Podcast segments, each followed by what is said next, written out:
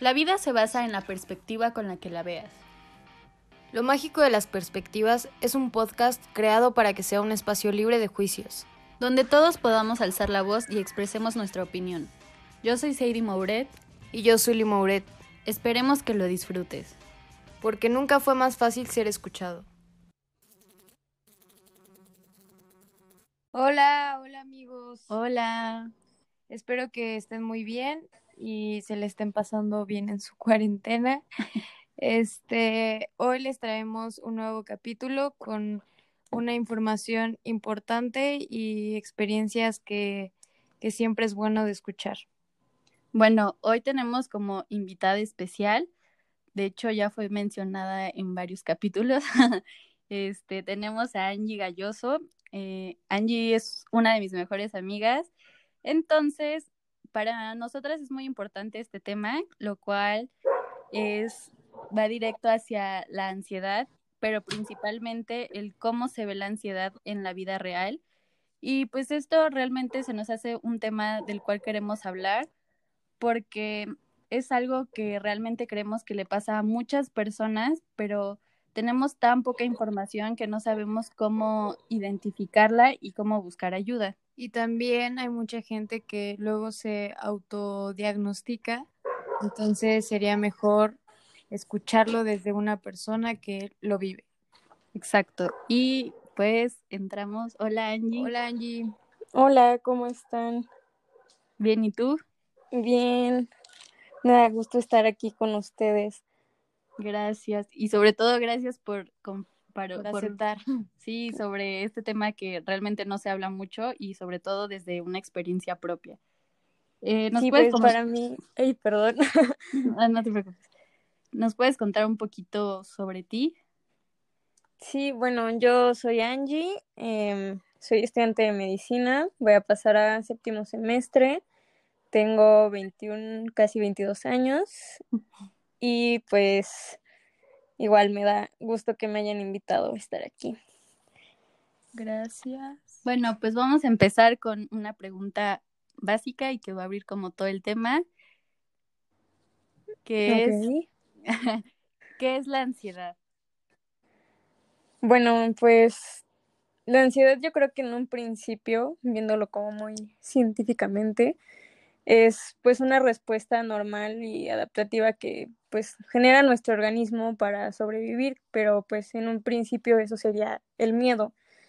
Entonces, pues la diferencia del miedo con la ansiedad yo creo que es tener sentimientos constantes de temor, inquietud ante actividades pues normales, em, sentir que la preocupación es muy difícil de controlar, eh, yo creo que además es tener como la sensación de miedos aislados, de tener la duda de no sé qué hacer todo el tiempo y con actividades que a lo mejor y son muy cotidianas.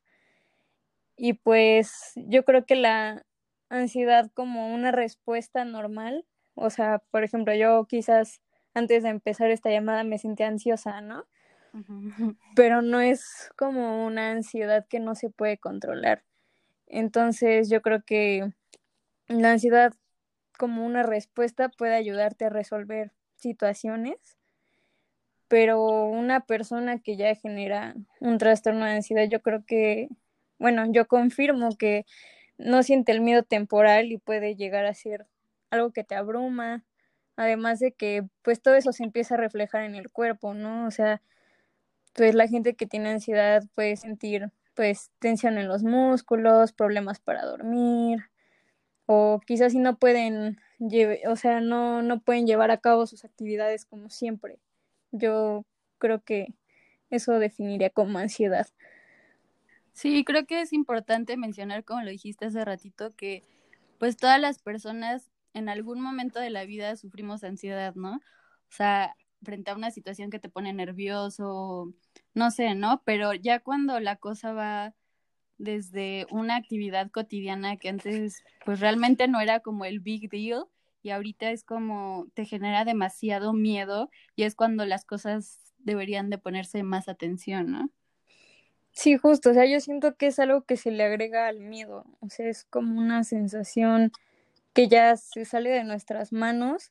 Entonces, cuando ese miedo deja de poder controlarse, yo creo que ya se vuelve ansiedad.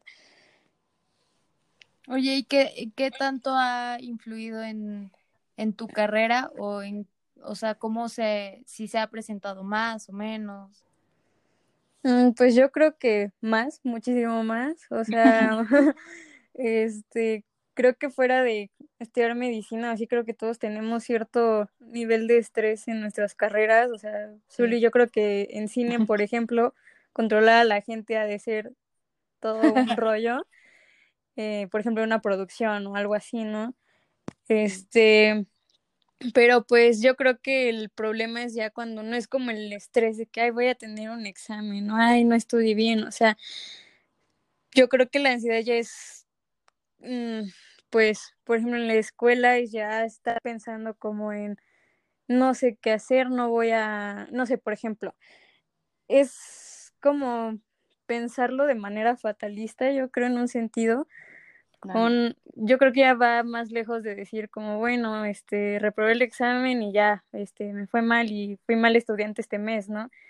Yo creo que es algo como verlo como chin, eh, a lo mejor me fue mal en el examen y ya no voy a salir bien de promedio, ya no voy a tener buena plaza de internado, luego de servicio y voy a fracasar como médico y no voy a ser nadie en la vida y voy a morir así, ¿no? O sea, Sí, justo.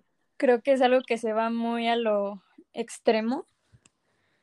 ¿Y sabes cómo en qué momento de tu vida se, bueno, se empezó a presentar como la ansiedad?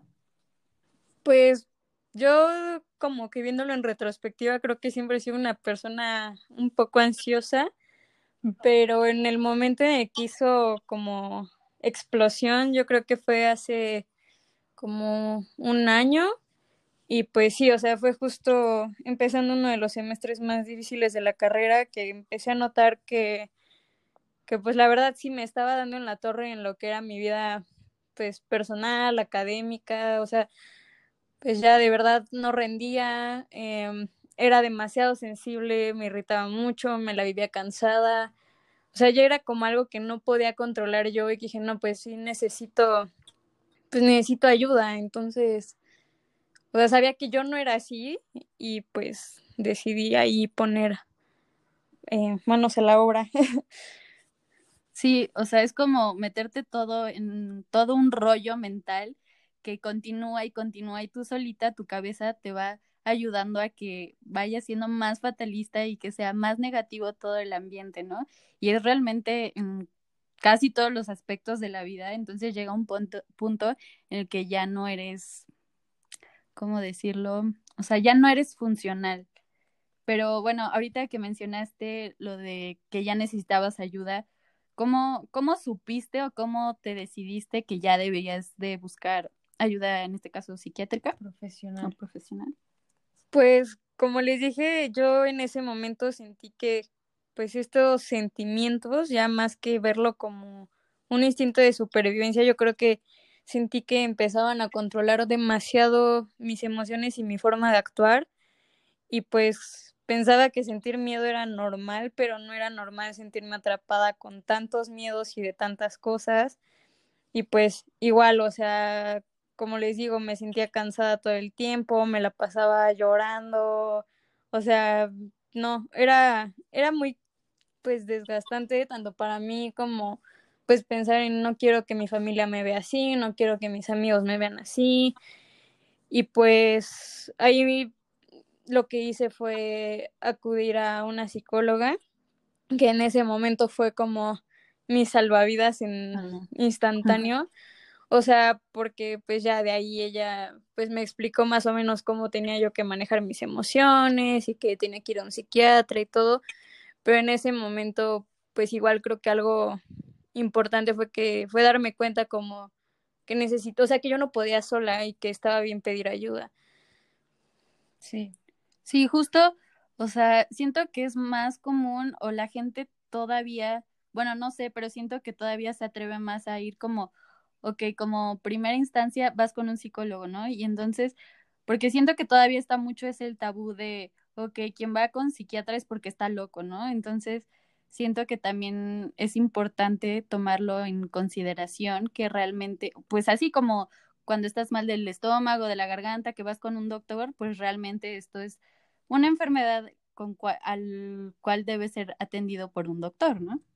Sí, justo, y pues también estoy muy de acuerdo en eso de que el tabú está súper marcado, yo creo que eh, sobre todo en países como el nuestro, la gente todavía lo ve muy, pues sí, o sea, como que se niega a pensar que la salud mental es igual de importante, igual de, pues, tratable, por así decirlo, como, pues, quizás un dolor físico, ¿no? Y pues yo creo que al mismo tiempo es darse cuenta que si estás mal como emocionalmente, eso también te lleva a tener problemas físicos. Y pues justo, o sea, lo que hice fue ya después de mis primeras como terapias con la psicóloga y de darme cuenta que pues sí, o sea, la terapia está bien, pero que necesitaba como esa parte más médica, pues sí empecé a ir con la psiquiatra. Oye, y aprovechando como este momento y adentrándonos más, adentrándonos más en el tema, ¿qué sientes tú en una crisis? Pues eh, no todas son iguales, yo creo que depende de la magnitud con la que me den, eh, pero pues yo creo que las más em, grandes, por así decirlo, eh, pues o sea, empieza primero como una bomba de pensamientos, así como una bola de nieve que se va haciendo más grande, más grande y más grande y no, puede, no puedo detener. Entonces, eso me lleva a tener como miedo y desesperación que no controlo y ya después eso se refleja en mi cuerpo pues con dolor de cabeza, me cuesta respirar, empiezo a llorar y me empiezo a agitar mucho. Em, muchas veces como para intentar como distraer mi mente, algo que hacía y que estaba muy mal era rascarme.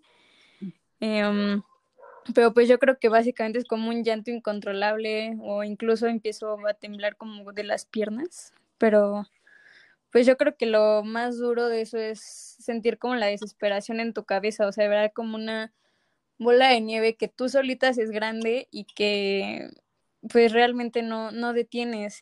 Y yo creo que algo que he identificado es que eh, cuando empiezas a tener esos pensamientos, o sea, yo por ejemplo lo que hacía muy al principio era sentirme mal por sentirme así, ¿no?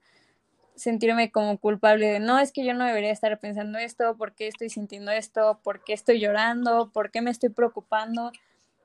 Y al final intentar como controlar lo que hacía o sentía, pues empeoraba las cosas. Entonces, pues... Es como que... Es como que te daba ansiedad tu propia ansiedad, ¿no? Entonces, eres como, ¡ah! ¡Basta!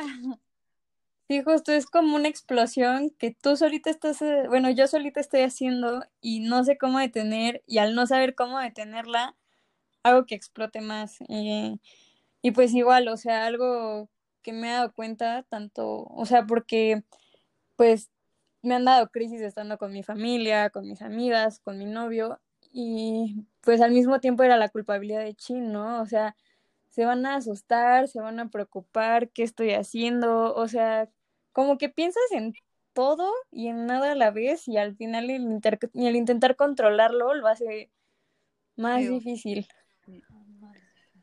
Oye, y este, ¿y tú podrías decir que hay algo que ayude, o sea, que las personas que están a tu alrededor puedan hacer algo que te ayuden en, en esos momentos? Pues sí, o sea, yo creo que tanto para mí como para las demás personas algo que creo muy importante es la empatía, o sea, porque pues yo creo que el decir como, ay, ánimo, no pasa nada, no llores, es como, um, pues, o ay, distráete, es como, o sea, pues créeme que es lo que quiero hacer, pero pues la verdad nadie sabe como la batalla interna que la persona está llevando en ese momento, ¿no? Entonces, pues yo creo que, o sea, algo que por ejemplo le he dicho a, a mis papás o a mi novio o a, mis amigas es que pues primero es como que no traten de entender lo que estoy pasando, porque muchas veces ni siquiera yo lo entiendo bien, ¿no? Entonces, pues si yo no lo entiendo bien, entiendo perfectamente que pues para alguien más ha de ser todo un rollo, ¿no? Eh, lo demás, pues yo creo que sentirme escuchada es algo que valoro y pues en cierta parte me tranquiliza y me hace sentir que pues no decir como chin, ¿no? Le estoy regando diciendo o haciendo lo que está, estoy haciendo en este momento, sino más bien como, bueno, me están escuchando y, y ya, o sea, va a pasar. Y pues yo creo que, que respeten el proceso, ¿no? O sea, como pues si tengo que yo en este momento, lo voy a hacer. Si en este momento quiero estar sola igual, si quiero, no sé, si digo, ay, pues dame un abrazo o algo así, pues igual, ¿no? O sea, que el proceso no siempre va a ser igual ni en mí ni en nadie. Y, y pues yo creo que igual recordarme que están presentes, ¿no? O sea, porque algo que no creo que solo a mí me pase, pero que pasaba por mi mente cuando siento como esos uh, pensamientos de ansiedades, ser como chino, pues se van a, se van a hartar o se van a asustar de esto y se van a ir, ¿no? Entonces, yo creo que igual es algo importante como recordarle a la gente que estás presente a pesar de las cosas. Sí, justo. Y yo creo que algo súper, súper difícil es tratar, o sea, tú como persona que tienes ansiedad, es muy difícil explicar qué es lo que sientes o, o por qué lo estás sintiendo a alguien más y realmente se vuelve algo muy, siento que en parte es muy innecesario, como decías hace ratito, que a veces yo creo que la empatía puede, puede cambiar realmente todo y simplemente decir como, bueno, estoy aquí, ¿no? Porque eh, explicar qué sientes está, está muy difícil realmente. Alguien que no tiene ansiedad es muy difícil de que lo entienda. Pues sí, o sea, como te digo, incluso para, para uno mismo, o sea, es como, ching, ¿por qué estoy sintiendo todo esto? O sea, pensar como antes no me daba tanto miedo tantas cosas, ¿no? Y ver cómo esas emociones te pueden controlar a veces o sacar como de tu, pues como de tu zona estable, pues también es difícil. Además de que pues yo creo que igual es difícil. Siento que es mm, como un momento muy vulnerable, o sea, que alguien te vea es como de verdad enseñarle una parte muy vulnerable de ti. Y pues sí, o sea, justo eso.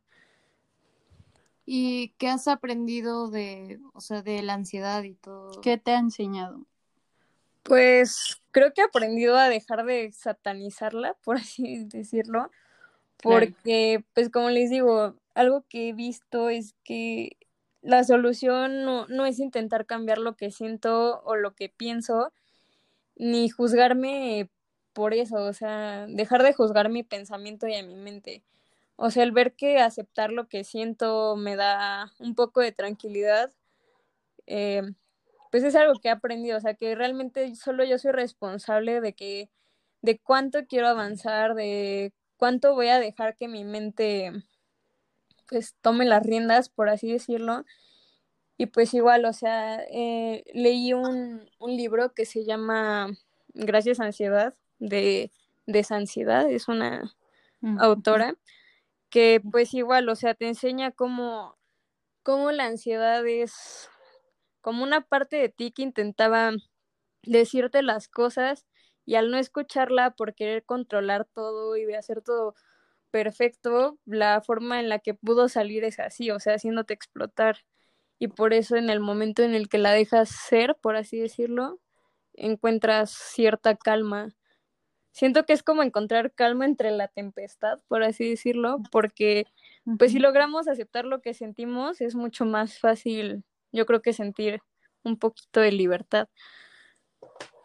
Sí, yo creo que la ansiedad es como ese súper gran foco rojo que te dice, ok, hay algo que tienes que, que cambiar en ti o algo que no estás sintiendo bien. Y entonces siento que o sea, como lo dices, que aunque sea de manera muy destructiva que se presenta, siento que te obliga a decir como, ok, entonces ve adentro y qué está pasando adentro de ti que tienes, tienes que cambiar o tienes que ayudarte tú misma, ¿no? Sí, justo, y yo creo que igual te hace pensar como en retrospectiva, ¿no? Como, o sea, obviamente la ansiedad no se generó, pon tú, por porque un semestre fue estresante, ¿no? Quizás sí es algo que llevas guardado desde chiquito o desde algún momento en tu vida y se fue haciendo más y más grande y pues realmente no querías escucharlo o no se había manifestado. Entonces, pues justo eso, igual yendo a terapia, pues yo creo que algo que valoro de empezar en este proceso es que he aprendido muchas cosas de mí. he aprendido cómo controlar mis emociones, cómo volverme más fuerte con lo que siento y lo que pienso. Y pues yo creo que algo también que valoro de esto es que igual he aprendido a, ayudar a más personas. O sea, em, pues yo, por ejemplo, creé mi sistema de apoyo como con mis papás, mis amigas, mi novio, y pues al mismo tiempo yo, yo como sé lo que es sentir eso, igual creo que soy alguien que puede ayudar a alguien, o sea, ayudar a mis amigas igual cuando se sienten mal o no sé, me acuerdo mucho que hace no mucho, empezando la cuarentena, una, una niña de la escuela me mandó un mensaje de que una de sus mejores amigas tenía ataques de ansiedad y no sabía cómo ayudarla. Entonces, pues digo, o sea, sacando como el lado bueno esto es que igual aprendes a ayudar a los demás. Claro, yo creo que, bueno, realmente, bueno, voy a decir esto, pero realmente creo que algo que yo de lo que más agradezco es que hayamos pasado juntas eh, por esta, por este duelo tan complicado, este, realmente el tenerte a ti y, y tener a Farfán ha sido realmente de las cosas más importantes y creo, justo, justo como lo dijiste, el sistema de apoyo es realmente algo que te puede sacar totalmente, ¿no? Claro que tú eres la principal que te va a sacar de ese hoyo, pero sin una red de apoyo tan importante, realmente no lo haces. O sea, porque yo me acuerdo en los días más difíciles de, de la universidad y ahí, el de ese semestre justo, ahí las tres apoyándonos, yo creo que fue de las cosas principales que recuerdo, ¿no? Sí, o sea, y pues igual ese sistema de apoyo creo que es algo que te hace, pues te hace ver que no está mal pedir ayuda y que igual no estás como solo o lo mismo que te dice hace rato, ¿no? Como es, son esas personas que te van a recordar siempre que van a estar presentes. Y pues te entiendan o no te entiendan, yo creo que es muy importante tener un sistema de apoyo. Digo, fuera o no de la ansiedad, yo creo que es algo muy, muy valioso. Sí, más que nada que, bueno, no sé si todos en la universidad, pero pues pasamos el mayor tiempo en en la misma y pasamos el mayor tiempo con estas personas que se convierten en nuestra segunda familia. Entonces, más que nada se vuelve como, más que una red de ayuda, es como ya la confianza y, y literal es como ya otra familia, ¿no? Sí, justo, pues la verdad creo que pasamos mucho más tiempo con las personas de la escuela que en nuestra casa. Bueno, ahorita no, ¿no? Pero en tiempos normales sí. Sí, no. Y este, ¿nos podrías contar un suceso que hayas tenido?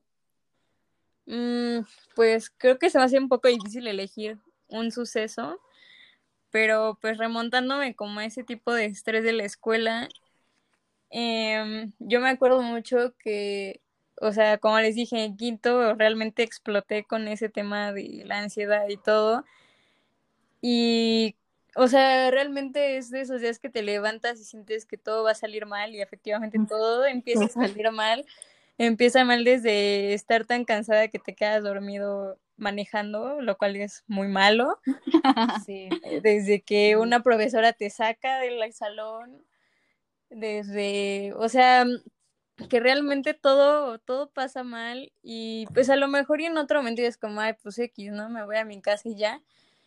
Pero no, o sea, creo que fue esos días en los que ya me veía como, pues no sé, como tirada en la calle sin carrera y sin poder hacer nada, de que no, pues hoy todo me salió mal y por lo tanto no, no voy a ser buena doctora, no voy a poder ser independiente, no voy a tener una vida, esto nunca va a pasar, o sea, sentía que ese estado que sentía era permanente eh, luego pues lo mismo, o sea, sentirme mal y ponerme a llorar, luego de verdad me iba a llorar al coche de Juan y me sentía muy mal porque era como, o sea, de verdad vengo a verte para llorar y sentirme mal. o con mis amigas, ya como pues a lo mejor ellas están igual o peor y yo estoy aquí llorando. Entonces, pues yo creo que ahí era una parte y pues otra muy pues más reciente, por así decirlo, creo que fue con la pandemia. Creo que es un tiempo que ha generado mucha ansiedad en todos. Además de que yo creo que es como estrés súper colectivo. Me acuerdo que cuando, ah, cuando dijeron que iban a alargar la, la cuarentena como un mes más, bueno, ya llevamos como cinco, pero en ese momento para mí era como muchísimo tiempo. Yo nada más veía cómo se moría tanta gente, cómo atacaban a los médicos, pensaba como chino, o sea, yo voy para allá, ¿no? O no sé, o sea, me generaba ciertas cosas que de, verdad ya no estaban en mis manos, o sea, entendía la parte de, bueno, no puedo salir porque el mundo está así, pero pues ya estar como encerrada tanto tiempo y más porque antes para mí un escape era salirme, ¿no? De mi casa, como, ay, bueno, me voy a ir a pues, no sé, a caminar a algún lado, me voy a ir a una cafetería a leer, porque pues era como para despejarme y ahora de verdad era como, chin, no puedo, ¿no? Entonces, pues ese día que empezaron a decir como, no, pues se alarga la cuarentena y no sé qué, de verdad, o sea, me puse a llorar como si no fuera a salir nunca más de mi casa. Sí, así se siente. Entonces, pues yo creo que esos son algunas, algunos ejemplos que les puedo poner. Y pues yo creo que, por ejemplo, ahorita con la pandemia nos ha pasado a todos de que ya estamos hartos quizás de estar en la casa o de convivir 24/7 con nuestra familia que a lo mejor antes no veíamos tanto. Eh, no sé, a lo mejor ya ahora te peleas más eh, con Sadie y Zully. Eh, sí, mucho. Pero, pues no sé, yo creo que igual algo que ha generado ansiedad en mí en esta pandemia es estar tan pegada a las redes sociales y ese tipo de cosas.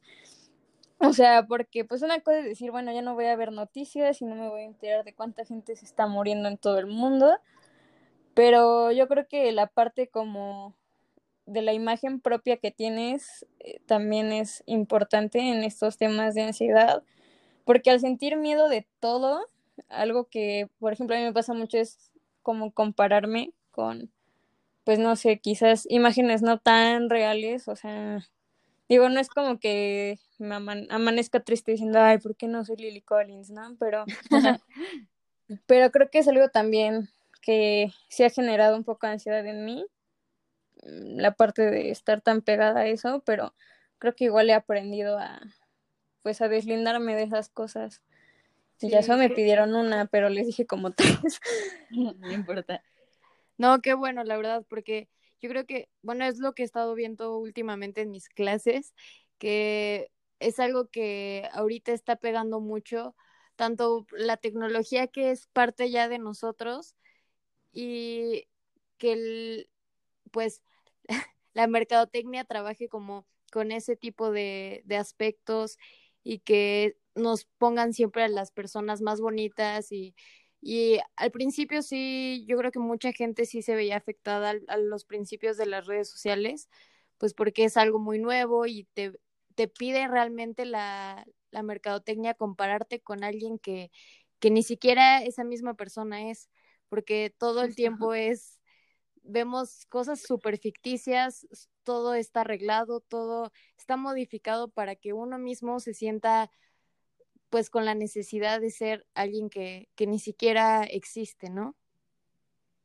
Sí, justo, y pues algo que igual he estado viendo en, en estos tiempos es que incluso las personas famosas, por así decirlo, pues están como un poco como quitándole el, la máscara a ese tipo de cosas porque pues suben fotos como bueno o sea me veo así si me pongo en esta pose pero pues mi cuerpo real ah, es así Sí, sí, sí, la Yo quizás no va tanto con el tema, pero pues yo creo que igual es importante porque pues en muchas personas eso puede generar cierto malestar, yo creo.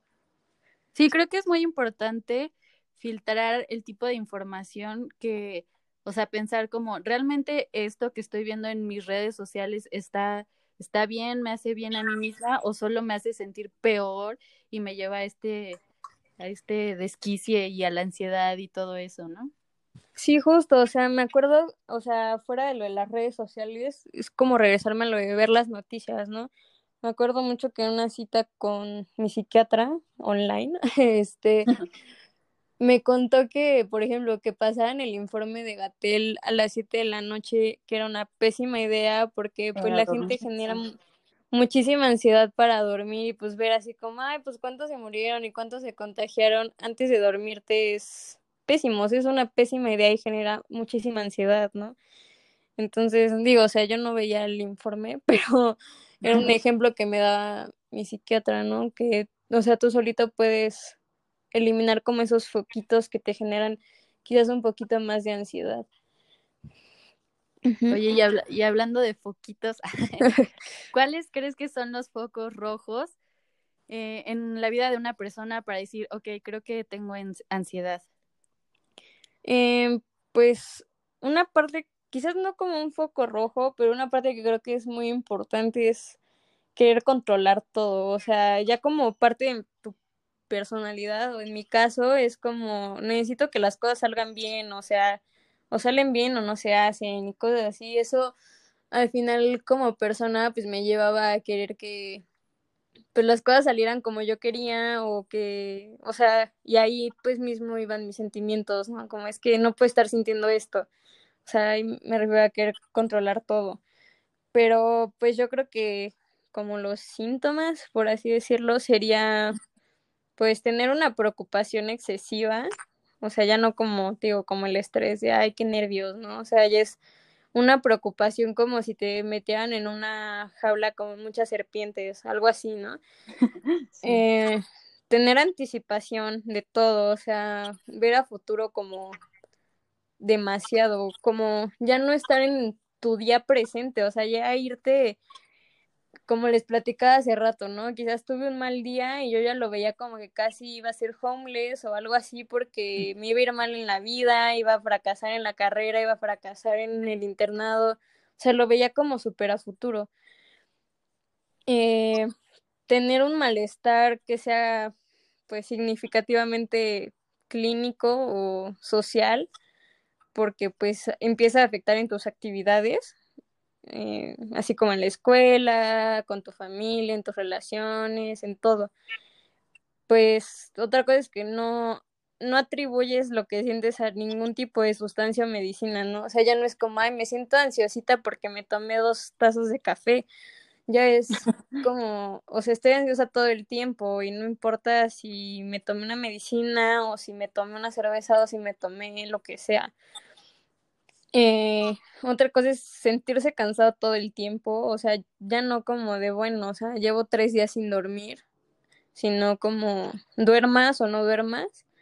Y pues bueno, ahí también va agarrar de la mano tener problemas de sueño, ya sea no poder dormir o levantarte en las noches, eh, el insomnio en general, mm, tener dificultad para concentrarte, o sea, en general yo creo que las personas con ansiedad tienen muy, muy, muy difícil el dejar la mente en blanco, mm, sentirse irritable o sensible por, por absolutamente todo. Y pues quizás igual tensión muscular o que te duela mucho la cabeza. Yo creo que ese tipo de cosas, pero yo creo que me fijaría más en los, como en los malestares emocionales que dije al principio. Oye, una pregunta, ¿qué, este, qué opinas, pues, de, pues, estas personas que, bueno, es que creo que mucho que pasa ahorita socialmente es que ocupan la palabra ansiedad para muchas cosas y luego el término no está bien empleado. O sea, ¿qué, qué recomiendas o qué dirías tú con respecto a esto? Mm, pues sí, o sea, creo que, bueno, actualmente yo creo que muchos de los términos como de salud mental son este sí, mal utilizados. Es como, ay, tengo depresión porque hoy me sentí triste, ¿no? eres bipolar. Eres bipolar porque te la pasas que es como, no, stop it. Entonces, pues yo creo que la ansiedad, o sea, ya como más visto clínicamente, este, o sea, aparte de los síntomas que les dije como de la preocupación, el malestar, que no se atribuye a ninguna sustancia y todo eso, igual yo creo que es el tiempo, o sea, el estar por varios meses con estos síntomas, yo creo que ya es una super señal de, amigo neta, de verdad, tienes que ir con un doctor especialista, con un psiquiatra, porque, pues, o sea, yo les digo, por ejemplo, yo al principio fui con una psicóloga y pues sí, quizás me ayudó a controlar un poco más mis emociones y todo, pero al final sí necesitaba como la parte clínica, decir, no, pues, o sea, tu cerebro no está generando bien todos los químicos que hacen que pues tú te sientas bien y bueno, no, no voy a dar ese tipo de clase aquí, pero pero pues sí, o sea, yo creo que es más el tiempo en el que lo sientes, además de que pues como les digo, o sea, ya no es como la parte de ay, pues me siento estresada o nerviosa porque ahorita voy a hablar en un podcast y qué miedo, la gente me va a escuchar. Ya es como decir, no, o sea, ay, si, si me sale mal ahorita, se van a burlar de mí, si se burlan de mí, nadie me va a hablar y si nadie me habla, voy a estar sola y voy a morir con tres gatos sola. O sea, yo creo que es muy como, es como, pues les digo, como si te metieran en una jaula con, no sé, a mí por ejemplo me dan miedo las abejas, ¿no? Entonces, como si me dijeran que abrazara a una abeja gigante. O sea, es como hacer ese miedo enorme. Enorme y real. Y real. Ajá, o sea, porque quizás aunque no sea real el, ay, pues las abejas gigantes no existen, para mí es real, o sea, puede que no esté pasando, pero yo lo estoy sintiendo enorme. Entonces, pues yo creo que esa sería la diferencia. Pero pues clínicamente es el tiempo. Oye, y este, ¿qué nos podrías decir, o sea, tu opinión o tu experiencia sobre los medicamentos? Pues yo creo que los medicamentos son como un empujoncito pero definitivamente yo creo que los medicamentos no hacen todo por sí solos. O sea, yo creo que en mi experiencia los medicamentos han sido como un 30% y el 70% ha sido más de terapia pues conductual, psicológica. Y pues incluso meterle, bueno, en mi caso le meten mucho el mindfulness. Entonces, pero pues sobre la mm, medicina, yo creo que a lo mucho lo que puedo compartir es que al principio, eh, por error, yo creo que me mandaron que me la tomara en las mañanas, lo cual me generaba muchísimo sueño en lo que mi cuerpo se adaptaba. Y pues de verdad me dormía en todos lados, no sé cómo pasé ese semestre, pero Pero después, este, pues ya, o sea, pronto, bueno, cambié de horario para tomármelo y pues ya, este, mi cuerpo se fue acostumbrando, pero pues igual, o sea, en mi caso, que no es un caso como grave, por así decirlo, eh, el tiempo que me dijeron que tenía que tomarlo eran 10 meses y no era porque pues 10 meses iba a estar mal, sino porque después de, no sé, unos dos o tres meses ya te sientes bien, después como de sostén y ya al final es como para que no recaigas. Entonces, pues yo creo que mi recomendación ahí sería que pues si ya están con alguna atención psiquiátrica y están medicados, pues que de verdad hagan caso a pues a lo que su médico les diga, que no interrumpan el medicamento porque pues por lo que yo sé sí tiene como efectos adversos si lo dejas a la mitad.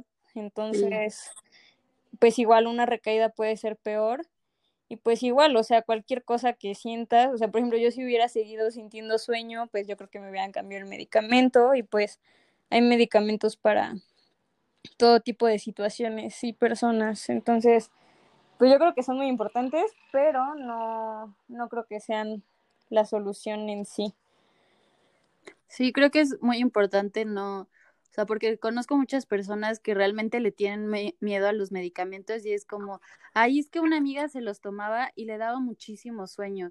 O sea, creo que es realmente tener una buena relación con tu médico y decirle, no, pues es que justo, si me lo das en la noche, este, me doy, me doy cuenta que ya no despierto, o en la mañana me quedo dormida y se puede adecuar un horario para que realmente no te pase ni una ni la otra. Entonces creo que es no tenerle miedo y pues saber que es parte de. Y bueno, para finalizar, este, ¿qué le dirías a las personas que tienen ansiedad? Pues yo creo que algo clave es que pues hay que darse cuenta de qué está pasando en tu presente, porque como les digo, la ansiedad es muchas veces mucho de mirar al futuro o al pasado. Entonces yo creo que aceptar el presente es súper importante, aceptar la emoción, no querer controlarla. Em, y pues para estar presente yo creo que fijarse en pequeños detalles y pues ir como una cosa a la vez, ¿no? Para no hacer esa bola de nieve gigante que les dije. Igual yo creo que es importante distinguir lo que es ansiedad a lo que es una idea irracional, que en este caso pues estaría generando tu mente. Y pues eso solo se logra como practicando, ¿no? O sea, practicando más bien qué pensamientos merecen tener energía y cuáles pues realmente darnos cuenta de que pues quizás sí no, no son así, ¿no? O sea, quizás no porque me, me fuera mal un día en la carrera, pues quizás no por eso voy a acabar siendo un mal médico, ¿no? Entonces yo creo que es algo de darnos cuenta que somos algo más allá de lo que, más allá de nuestra mente y que al final es cuestión de un trabajo constante. Y pues igual, o sea, si tienes una crisis, pues quizás respirar o encontrar una distracción sea difícil, pero sé que se puede y pues igual eso es cuestión de irlo practicando, pedir ayuda, que pedir ayuda no está mal, que no estamos solos, el crear nuestro sistema de apoyo, igual eh, para aceptar tus emociones, escribirlas o cantarlas o darte pues alguna forma para sacarlas es importante y pues yo creo que debatirnos a nosotros mismos, ¿no? Como qué es lo peor que puede pasar. Como, bueno, eh, si me corté el fleco y me veo mal, ¿qué es lo que puede pasar? Entonces, pues yo creo que es trabajo constante y pues debatirnos a nosotros mismos y pues no, no creer que todo esté en nuestras manos. Pues sí, yo nada más me gustaría decir que pues sí, dejen de pensar como tabú el, el que sea malo o que esté mal visto ir al psiquiatra o al psicólogo, lo que quieran. La verdad es que me ha tocado muchas peleas con, con las personas sobre la idea del psiquiatra y de decir, ay no, yo por qué tendría que ir, ¿no? O, ay, ¿qué me estás queriendo decir? Que estoy loco. Y la verdad yo creo que, que es necesario, ¿no? Que, que no necesitas tener algún problema en específico para pues querer saber cómo, cómo estás mentalmente y por qué piensas o sientes tal cosa, ¿no? Por mínima que sea, creo que es bueno. Ah, yo sé que es caro, yo sé que, que es algo complejo, pero pues creo que es bueno saber que estás bien en toda, o sea, toda la palabra de la salud, ¿no? Sí, claro. Pues sí, o sea, así como es importante ir con un doctor a un chequeo general o no sé, las personas con diabetes que van con un endocrinólogo o algo, pues yo creo que sí es importante que todos empecemos a ver a la salud mental como lo que es, ¿no? Como una parte de nosotros que tenemos que cuidar y que pues igual, o sea, creo que parte de la responsabilidad emocional que también transmitimos a la gente es mucho el trabajo que hacemos con nosotros mismos. Entonces, pues sí, justamente. Pues muchas gracias Angie por venir a platicarnos un poco de, todo esto. No, gracias a ustedes por invitarme. gracias por tu experiencia y por pues dar darle a la ansiedad una un vistazo más real y no es tanto como justo hablamos de que en todos lados ves como ay, tengo ansiedad, ay, tengo depresión, sino realmente ya bajarlo, bajarlo al mundo real y pues ver cómo es, ¿no? Entonces, muchas gracias. Gracias a ustedes, chicas. Igual, ustedes cuiden su salud mental siempre. Todos cuiden su salud. y bueno, gracias a todos por escuchar, por llegar hasta aquí.